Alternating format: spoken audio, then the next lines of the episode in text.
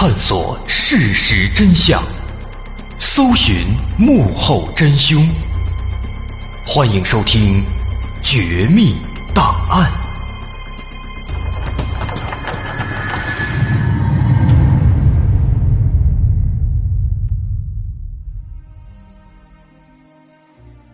还原事实，探索真相。欢迎来到我们今天的《绝密档案》，我是大碗。今天咱们来说一起比较冷门的韩国的奇案。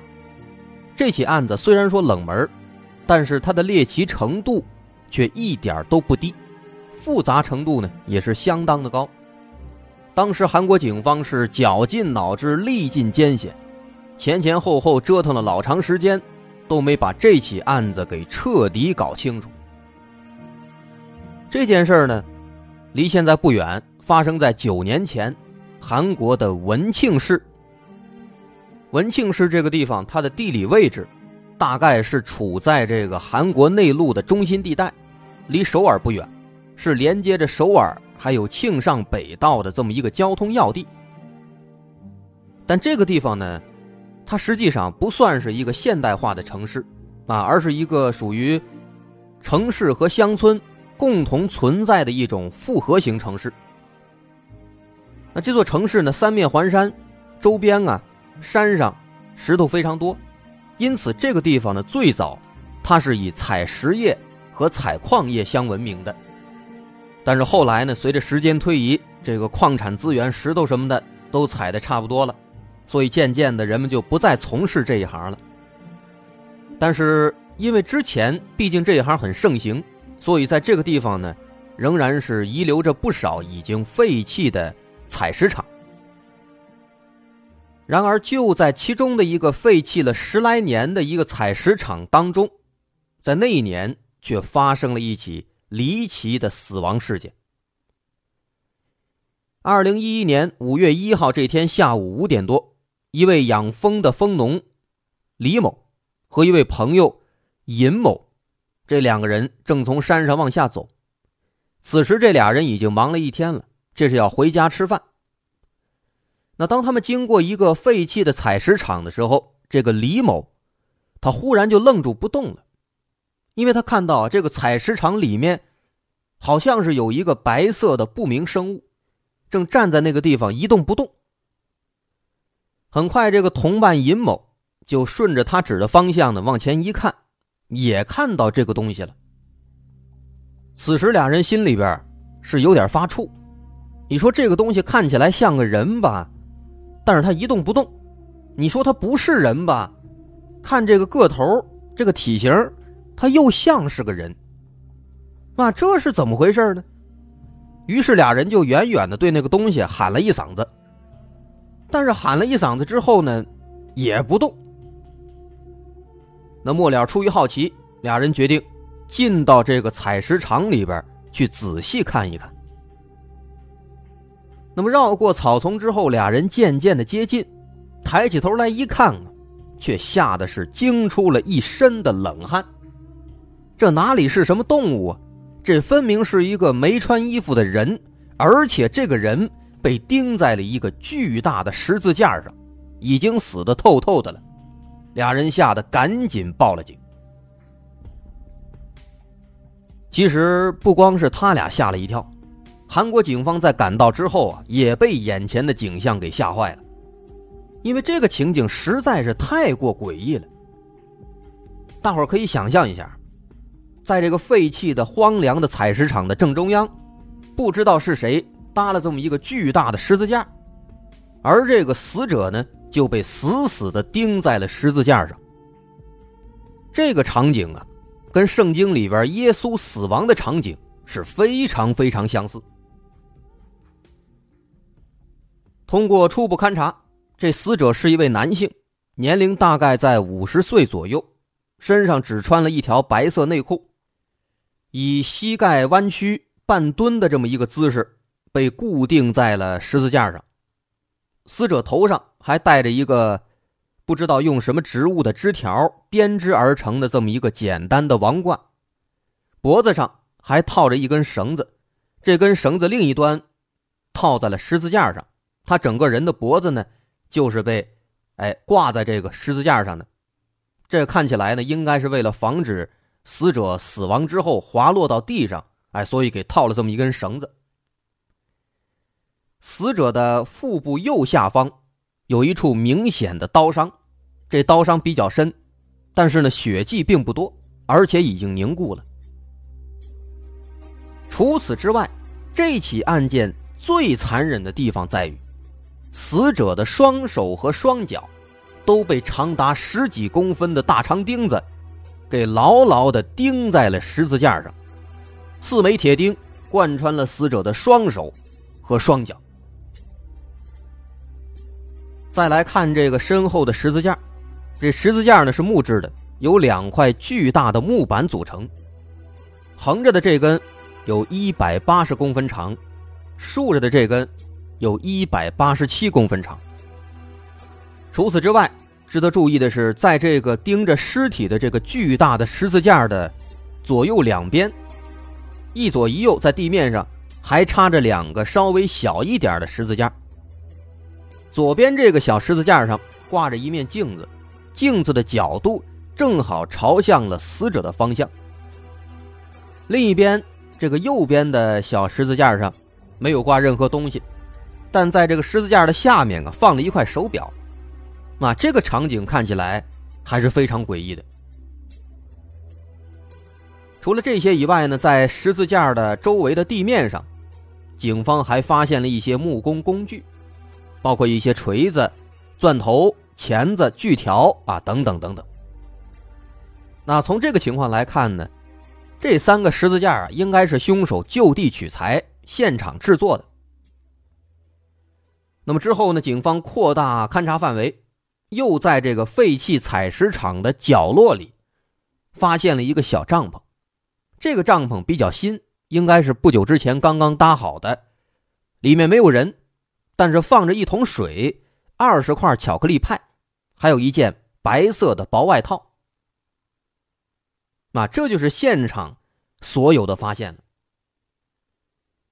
这样的案子，韩国警方也是头一次见。新鲜劲儿过了之后啊，全都开始头疼了，因为他实在是有点棘手啊。他们把收集到的各种物品带回警局做进一步的勘测，但是很快就遇到了问题。现场遗留的所有这些工具上，不存在任何指纹或者 DNA。这说明凶手的反侦查意识非常非常强。好在这个尸检方面呢有那么一些进展，法医表示这个死者应该死了三天以上了，死因应该是机械性窒息，而脖子上的勒痕只有一处，这说明他应该就是被脖子上的那根绳索给活活勒死的。但是遗憾的是啊，韩国警方单凭这一点。无法找到有效的案件的突破口，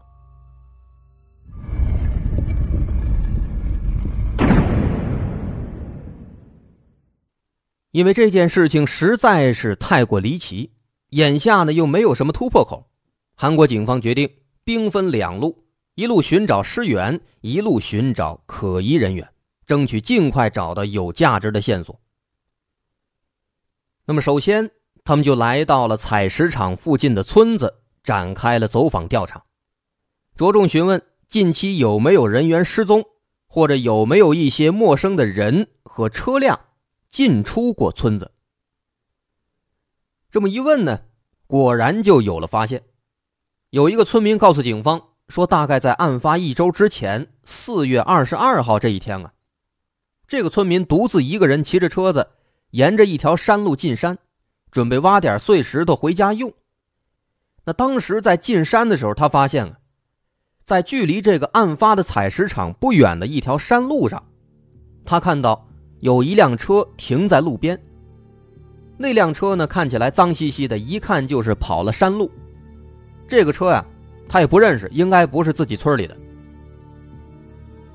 那么警方一听，就赶紧让这个村民带路去一看究竟。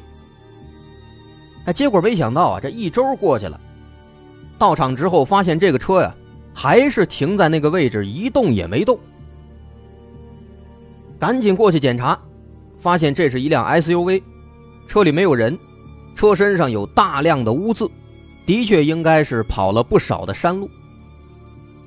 可是警方后来打开车一看啊，却发现这是一辆新车，只开了几百公里，而且在这个车的后备箱里，还发现了电钻、电锯等等这些工具。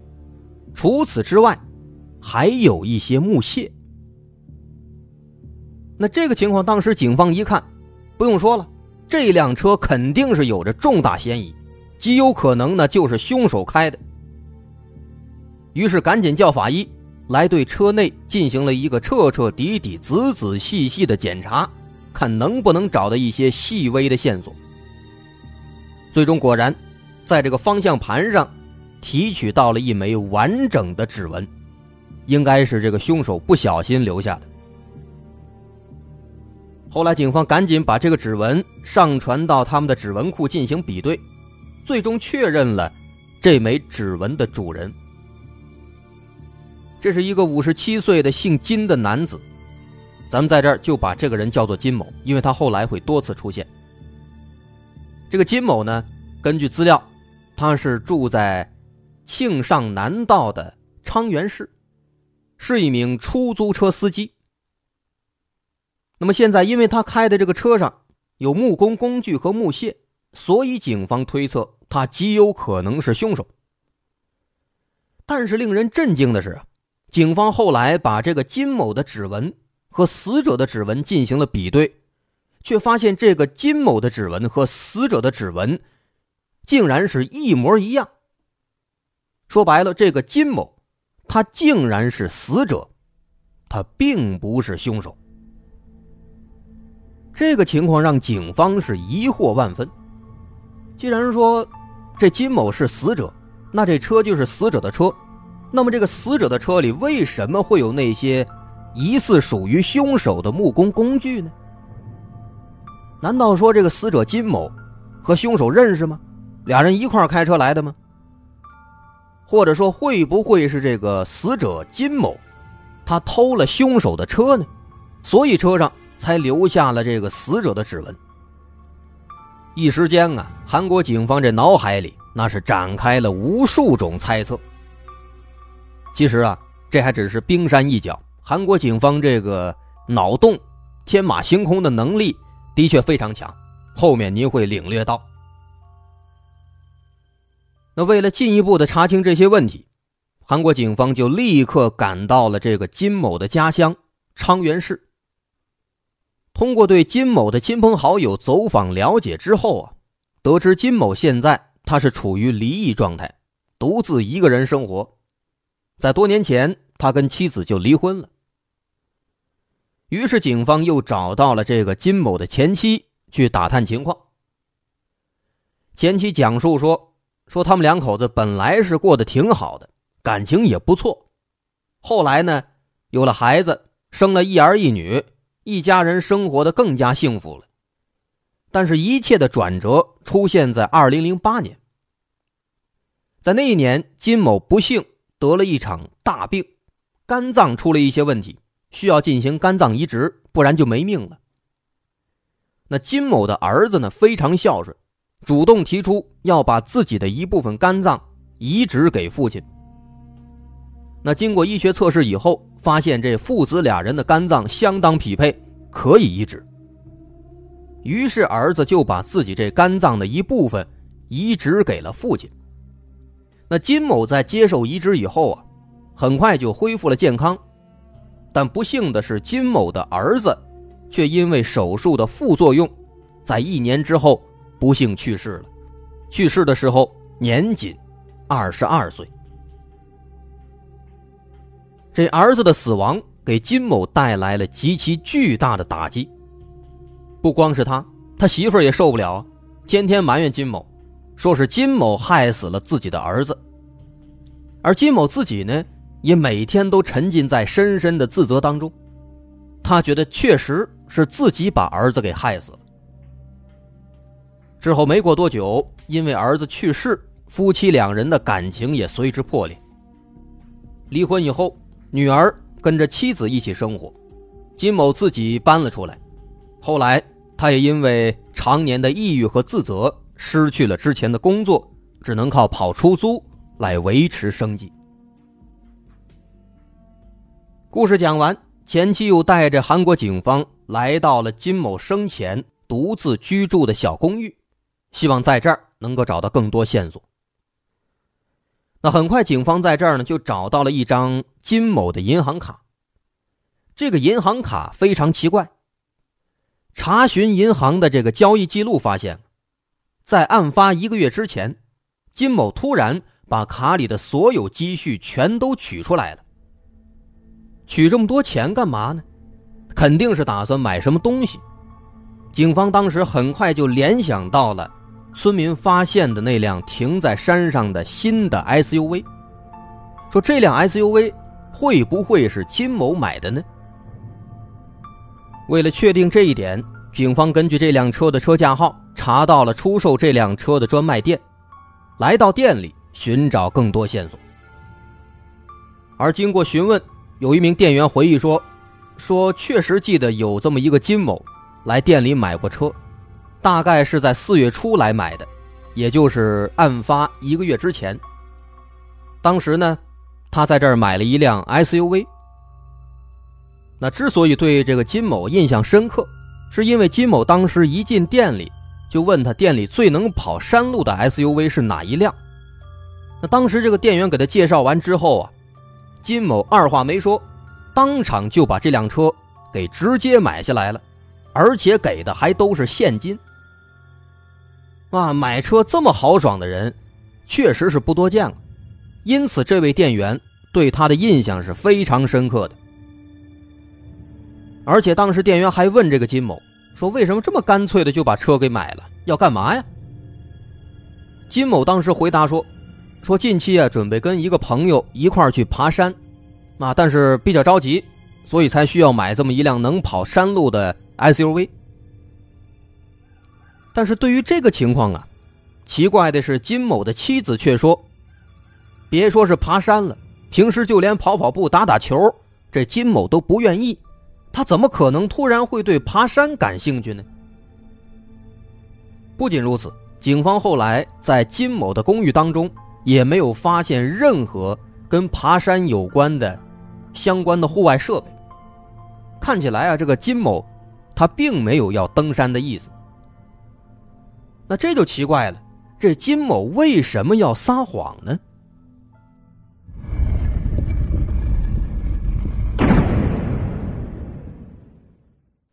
先是儿子去世，然后双方离异，再然后呢，不难发现金某自己过得比较丧，没了工作只能开出租，然后这又突然买车，后来这辆车又在案发现场的附近出现了，而且车里面还有一些木工工具。